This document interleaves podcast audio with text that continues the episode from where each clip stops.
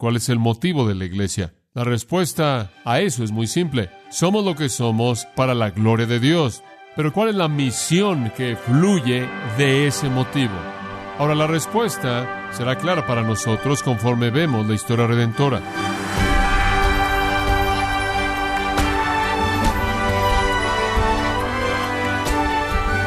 Bienvenido a su programa Gracias a vosotros con el pastor John MacArthur.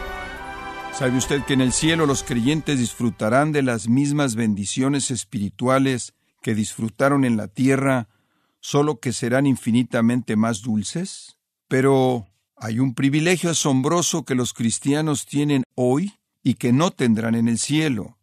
¿Sabe usted cuál es este privilegio? Es el evangelismo, dando a las personas el Evangelio cumpliendo lo que se conoce como la Gran Comisión. Por eso quiero invitarle a que nos acompañe cuando el pastor John MacArthur nos muestra que todo sea cual sea su edad, donde sea que viva, la Gran Comisión es para usted, y el título de la serie La Gran Comisión, a continuación en gracia a vosotros. Ahora, si fuéramos a hacer una encuesta de la gente en la iglesia y les preguntáramos qué creen ellos que es el propósito primordial de la iglesia, podríamos escuchar algunas respuestas como esta. Algunos nos podrían decir que el propósito de la iglesia es comunión, que la iglesia es un lugar para hacer amistades con buenas personas, personas honestas, personas piadosas que fortalecen su vida. Es un lugar para proveer actividad para la familia, actividades que disfrutamos.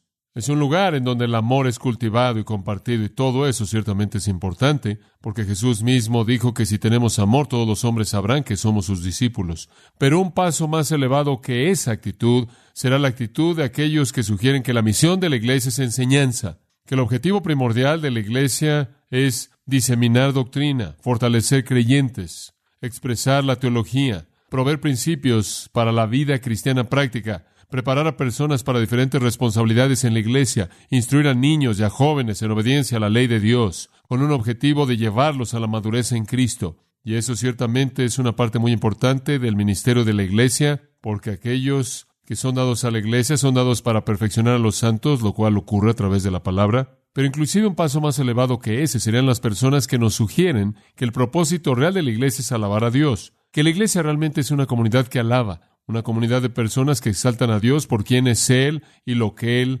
ha hecho. Y obviamente nos sugieren que esta es la actividad central del cielo, y esta es alabanza y adoración y honra y reverencia y asombro, siendo dados eternamente por todos los santos redimidos y todos los ángeles que son santos para siempre y para siempre. Por lo tanto, si esa es la responsabilidad primordial de aquellos que están en el cielo, ciertamente debe ser la responsabilidad primordial de aquellos que están en la tierra. En Apocalipsis 4 y 5 encontramos que el cielo está ocupado con alabanza. Ahora el hecho es que la comunión es un elemento absolutamente esencial en la iglesia y la enseñanza es igualmente esencial y también lo es la alabanza. Pero ninguno de ellos y ni siquiera todos ellos en combinación son la misión de la iglesia o el propósito de la iglesia o la meta de la iglesia o el objetivo de la iglesia. Ninguno de ellos es la razón por la que estamos aquí. Ninguno de ellos. Dice usted, bueno, entonces, ¿cuál es la misión de la iglesia? Bueno, tenemos que comenzar en primer lugar con cuál es el motivo de la iglesia. ¿Cuál es nuestro motivo? La respuesta a eso es muy simple. Somos lo que somos y debemos ser lo que debemos ser para la gloria de Dios. ¿No es eso verdad? Hemos expresado eso a lo largo de los años, que el motivo primordial, más importante, unificado de la iglesia es la gloria de Dios. En Efesios capítulo 1 versículo 6, todo esto es para la alabanza de la gloria de su gracia. En el versículo 12, a fin de que seamos para la alabanza de su gloria. En el versículo 14, para la alabanza de su gloria. Y en el capítulo 3, por él debe haber gloria en la iglesia. El motivo primordial de la iglesia es glorificar a Dios. Jesús inclusive vino al mundo con ese propósito y nos dio un ejemplo. Él vino para mostrarnos la gloria del Padre.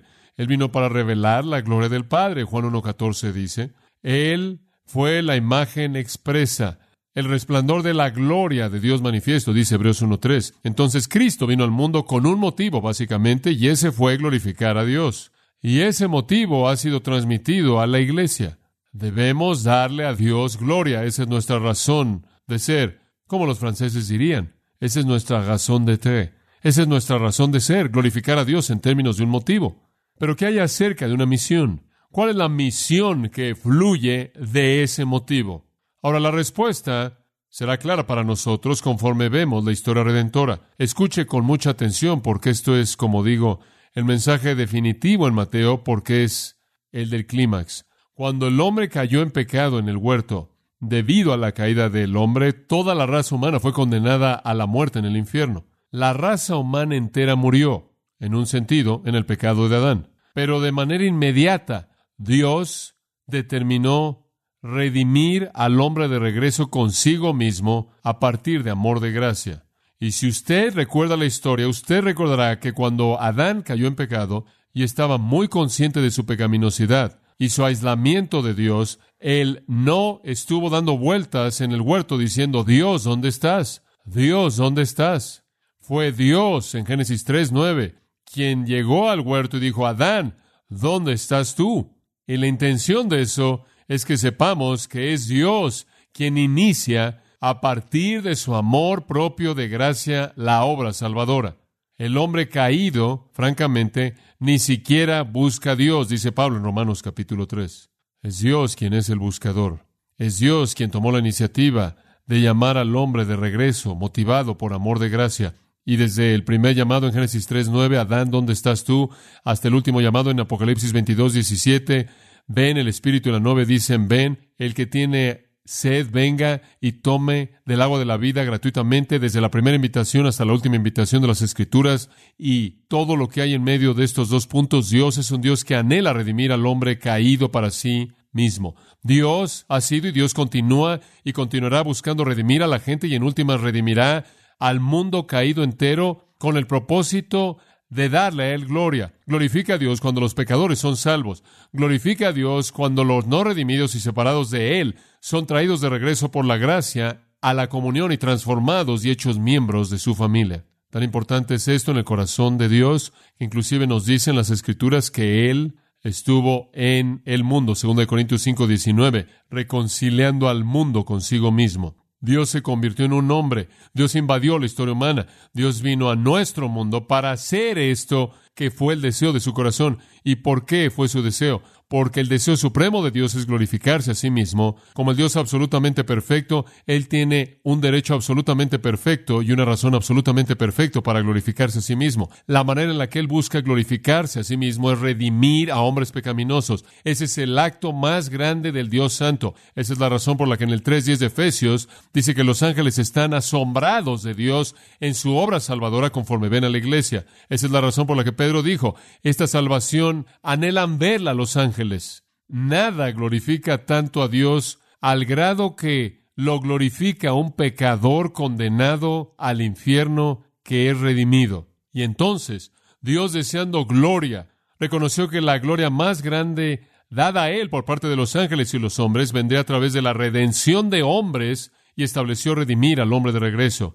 Todos los hombres entonces se convierten en objetos del amor buscador de Dios. Usted regresa hasta Génesis 12, versículo 3, y lee ahí que la promesa de Dios vino a Abraham y le dijo de los lomos de Abraham vendrá una nación, la nación de Israel, claro, y a través de esa nación todas las familias de la tierra serían benditas. Desde el principio mismo, Dios quiso redimir a todas las familias de la tierra.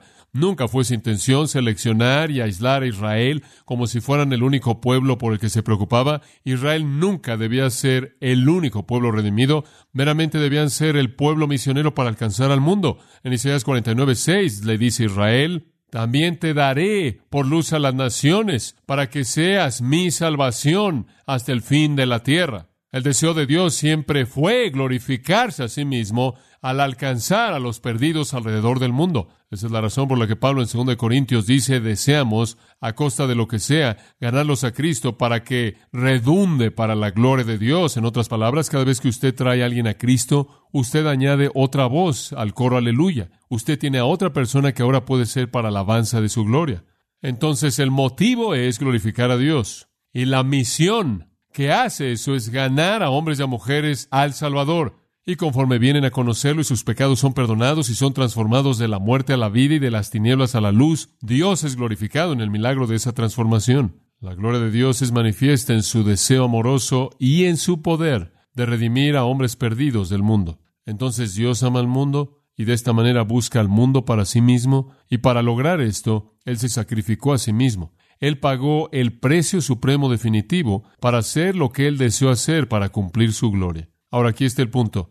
Escuche con atención. Aquí está el punto. La persona que desea glorificar a Dios, que quiere honrar la voluntad de Dios y el propósito de Dios y el deseo de Dios, debe entonces amar al mundo perdido en la manera en la que Dios ama al mundo perdido y entregar su vida por causa de ganar ese mundo perdido. Ese es el patrón. Dios amó a un mundo perdido y buscó ganarlo para sí mismo, para su propia gloria. Cristo vino al mundo, amó a un mundo perdido y buscó ganarlo para sí mismo, para la gloria del Padre. Nosotros somos enviados al mundo para amar al mundo perdido, buscar ganar al mundo perdido para la gloria de Dios Padre. Nuestra misión es la misma misión que Cristo tuvo, es la misma misión que Dios Padre tuvo, no es diferente, idéntica. Cuando Jesús vino al mundo, Él quiso glorificar al Padre. En Juan 17, esto es bosquejado para nosotros de manera tan hermosa. Pase ahí por tan solo un momento. En Juan 17, versículo 3 dice, y esta es la vida eterna, que te conozcan a ti, al único Dios verdadero y a Jesucristo a quien tú has enviado. Y después Jesús dijo, te he glorificado a ti en la tierra. Esa fue su misión. Vine a glorificarte a ti. ¿Y cómo? Al reconciliar al hombre de regreso, porque esa es la manera más importante en la que Dios es glorificado. Para eso vino Cristo. Esa es la razón por la que Él vino. Te he glorificado a ti. ¿Cómo hiciste eso? Porque el Hijo del Hombre ha venido para buscar y qué? Y salvar lo que se había perdido. Sí, Cristo vino para glorificar a Dios. ¿Cómo hizo eso? Al buscar y salvar lo que se había perdido. Ahora, eso es precisamente, amados, eso es precisamente lo que la misión de la iglesia es. No es diferente porque somos una extensión de Dios Padre. Somos una extensión del ministerio de Dios Padre. Su deseo es ser glorificado por la salvación de pecadores perdidos. El deseo de Cristo es glorificar al pecador a través de la salvación de pecadores perdidos. Nuestro deseo es glorificar al Padre a través de la salvación de pecadores perdidos. Ese es nuestro propósito. Y en Juan 17 se presenta de manera tan, tan clara. Él dice en el versículo 6, He dado a conocer tu nombre a los hombres que me diste del mundo. Les hablé de ti, él dijo, les expresé tu deseo, tu motivo, tu misión. Tuyos eran, y tú me los diste, y han guardado tu palabra. Han sabido que todas las cosas, lo que me has dado, son de ti. En otras palabras, saben que estoy haciendo lo que tú deseas que se ha hecho. ¿Ve usted el flujo? Él le dice al Padre, Padre, te he glorificado. Les he dicho exactamente cuál es tu intención, cuál es tu misión. La han entendido, la entienden, han guardado tu palabra. Versículo 8, les he dado las palabras que tú me diste a mí, las han recibido, han conocido con certeza que yo vine de ti y han creído que tú me enviaste. En otras palabras, el Salvador está diciendo que entienden la misión, entienden por qué me enviaste al mundo. Y en el versículo 9, oro por ellos. No oro por el mundo, sino por aquellos a quienes me has dado, porque son tuyos. Le pertenecemos a Dios. Estamos en una cadena con la misma misión que el Padre tuvo. Ahora pasa el versículo 14. Les he dado tu palabra, y el mundo los ha aborrecido, porque no son del mundo, así como yo no soy del mundo. No oro porque tú los saques del mundo, sino que tú los guardes del maligno. No son del mundo, así como yo no soy del mundo. Santifícalos por tu palabra. Tu palabra es verdad. Él dice, mira, Padre, yo sé que tu motivo es ser glorificado. Yo sé que tu misión es alcanzar a los perdidos. Vine al mundo con ese mismo motivo y la misma misión y se los he transmitido a estos discípulos. Entienden tu palabra, entienden que fui enviado de ti, entienden la misión, saben por qué estoy aquí, saben lo que deben hacer y pido Dios tres cosas, que sigan tu palabra que sean guardados del maligno y que sean puros. Eso es lo que oro por ellos. Y después el versículo 18 es el clímax. Así como me enviaste al mundo, subraya la palabra así, esa es la idea dominante aquí que expresa la intención. ¿Qué quieres decir con eso? Como me enviaste a mí, bueno, ¿por qué te envió Él? Para glorificarse a sí mismo al ganar a hombres y mujeres perdidas a la salvación. Así como me enviaste a mí al mundo, al mundo no redimido para ganar a hombres y a mujeres, así también yo los he enviado al mundo es lo mismo. Amados, no tenemos una misión diferente en el mundo de la que el Jesucristo encarnado tuvo para cumplir, para satisfacer el corazón de Dios al ganar a los perdidos. Esa es nuestra misión, glorificar a Dios al traer salvación a hombres y mujeres perdidos. ¿Qué es entonces lo que debe estar haciendo la iglesia? ¿Cuál entonces es la misión, objetivo, meta y prioridad de la iglesia? ¿Es comunión? Escuche, si Dios nos quisiera únicamente existiendo para tener comunión, deberíamos ser salvos y ser llevados instantáneamente al cielo, en donde la comunión es perfecta, en donde no hay nada que viole la comunión, no hay nada que rompa la comunión, y todo para estimular la comunión, y armonía perfecta, y orden perfecto, y amor perfecto, y comunión perfecta, y comunicación perfecta. No, si la comunión fuera nuestro propósito, Dios nos hubiera llevado al cielo. Enseñanza, si nuestro propósito es que conozcamos doctrina y tengamos conocimiento,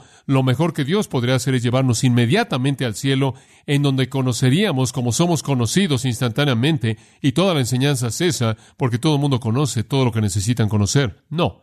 Si el propósito de la iglesia fuera enseñanza, ya nos hubiéramos ido. Bueno, ¿qué hay acerca de la alabanza? Si Dios quisiera alabanza perfecta de su iglesia, los llevaría al cielo también, porque allí es en donde la alabanza perfecta ocurre. Nuestra alabanza aquí es turbia así como nuestra enseñanza lo es. Si todo lo que Dios quisiera fuera comunión, entonces vamos al cielo y ahí tenemos comunión perfecta.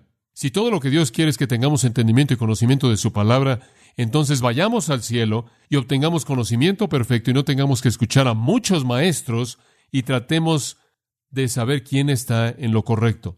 Si todo lo que Dios quiere de nosotros es alabanza, entonces vayamos ahí con el coro angélico y los redimidos de todas las edades y sigamos con nuestra alabanza eterna. El punto es este y quiero que lo entienda. Solo hay una razón por la que estamos aquí y solo una razón. Y esa es que podamos buscar y salvar a aquellos que están perdidos. Es como si el Padre envió al Hijo y el Hijo nos envía. Si el Padre quisiera comunión con el Hijo, Él lo hubiera mantenido en el cielo. Si el Padre quisiera conocimiento perfecto con el Hijo, Él lo habría mantenido en el cielo. Si el Padre quisiera la alabanza perfecta que es de Él, Él lo habría mantenido en el cielo. Él no hubiera necesitado enviarlo a la tierra. Pero si el Padre quería redimir a los hombres caídos, Él tenía que enviarlo a esta tierra. Esa es la única razón por la que estamos aquí. No hay otra razón. Ahora espero que eso lo simplifique para usted.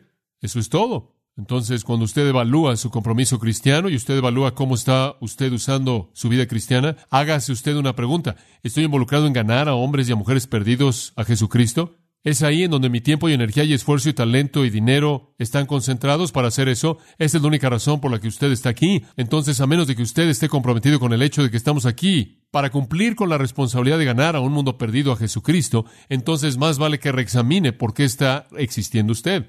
Comunión, enseñanza, alabanza no son la misión de la iglesia. Son parte de la preparación y el entrenamiento para la misión. Digo, un gran atleta hace muchas cosas al entrenar, pero el entrenamiento no debe confundirse con la competencia y el ganar. No debe confundirse con correr la carrera. Todo el ejercicio y preparación por el que usted pasa en su educación no debe confundirse con tener éxito en su profesión. Y cuando la iglesia se reúne para tener comunión y para ser instruida y para alabar, todo eso es únicamente preparación para correr la carrera y ganar a personas perdidas para Cristo.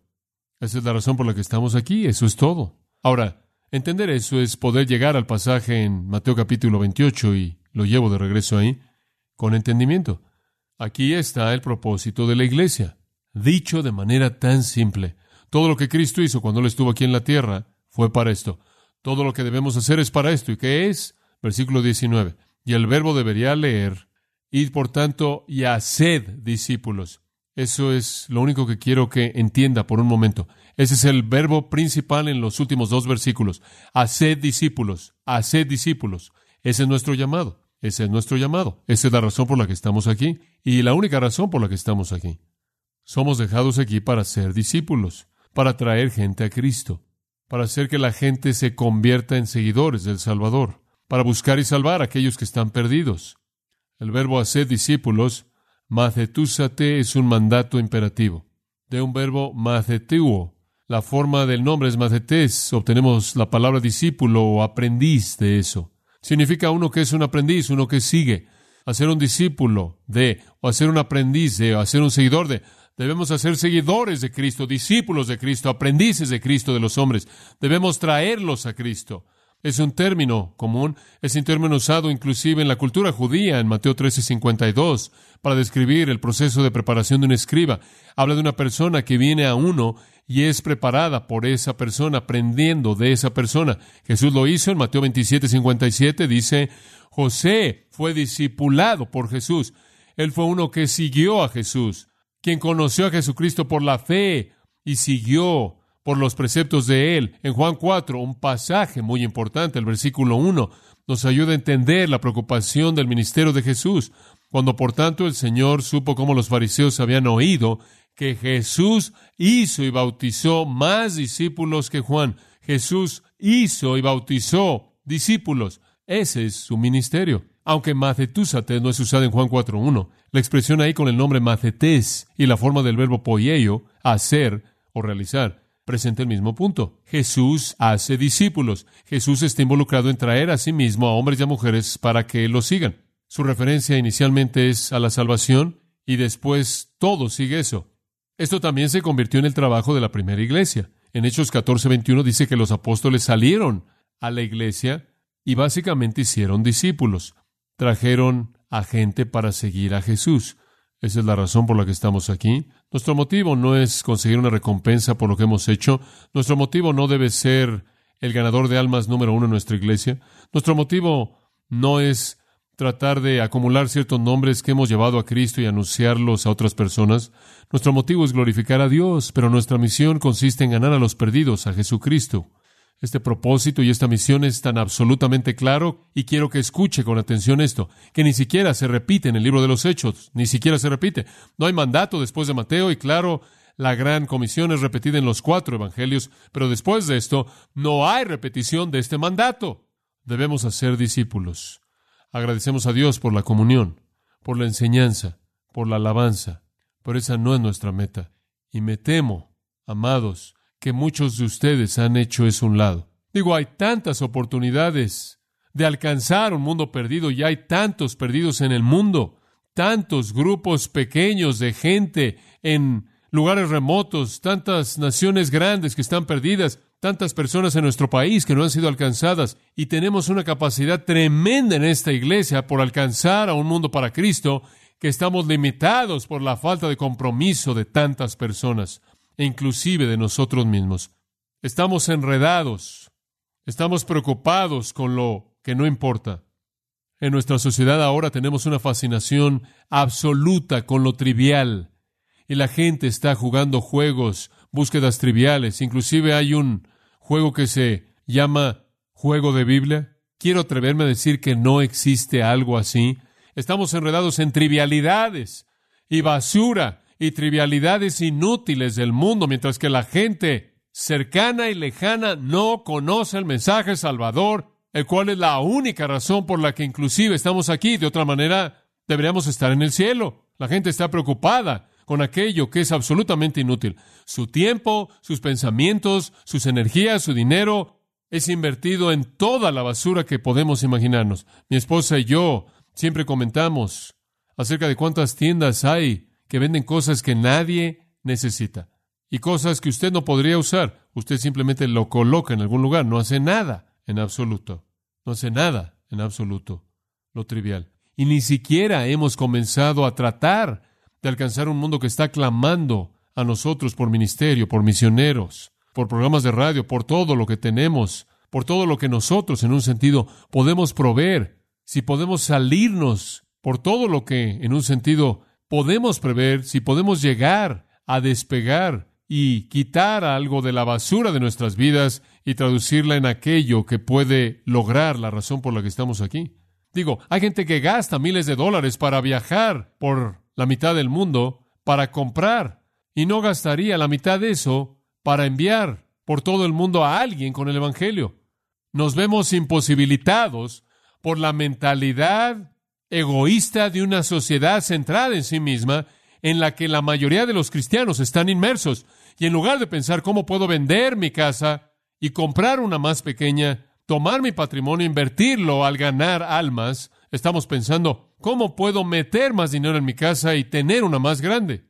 Digo, eso es tan básico, pero es aterrador. Digo, ¿en dónde es que realmente estamos colocando las prioridades? Jesús dijo, porque donde esté vuestro tesoro, allí estará también vuestro corazón. ¿En dónde está su corazón? ¿Quieres saber en dónde está su corazón? Vea su chequera, vea su casa. La gente cree que necesita almacenar todo su dinero para el futuro. Necesitan almacenarlo, usted sabe, invertirlo en todos sus bienes, hacer todas sus inversiones, acumular lo más que pueden con la meta en mente de seguridad en el futuro. Esa es la mentira de Satanás. que le dice a esta generación de cristianos. Ahora, no estoy diciendo que usted debe ser insensato. Lo que estoy diciendo es que hay un mundo que debe ser ganado para Cristo y a quién le importa qué tan cómodo esté para nosotros. Prioridades equivocadas. Bueno, somos muy buenos en la comunión, la comunión nos estimula, somos muy buenos en la enseñanza y somos muy buenos en la alabanza, eso de expresión, pero ciertamente no somos tan buenos en la vida sacrificial o en la ofrenda sacrificial para alcanzar a los perdidos. Y amigos, estoy tratando de decir lo que Jesús dijo y lo que las escrituras indican que es la única razón por la que estamos aquí. Cualquier otro propósito podría ser mejor alcanzado en el cielo. Ahora tenemos que entender esto. La parte triste es que la mayoría de los cristianos están contentos con lo trivial de esta vida, al acumular la basura de esta vida, para colchonar su vida, llenar sus vidas con todos los accesorios que pueden disfrutar, mientras que el mundo se va al infierno y no estamos ahí para alcanzarlos.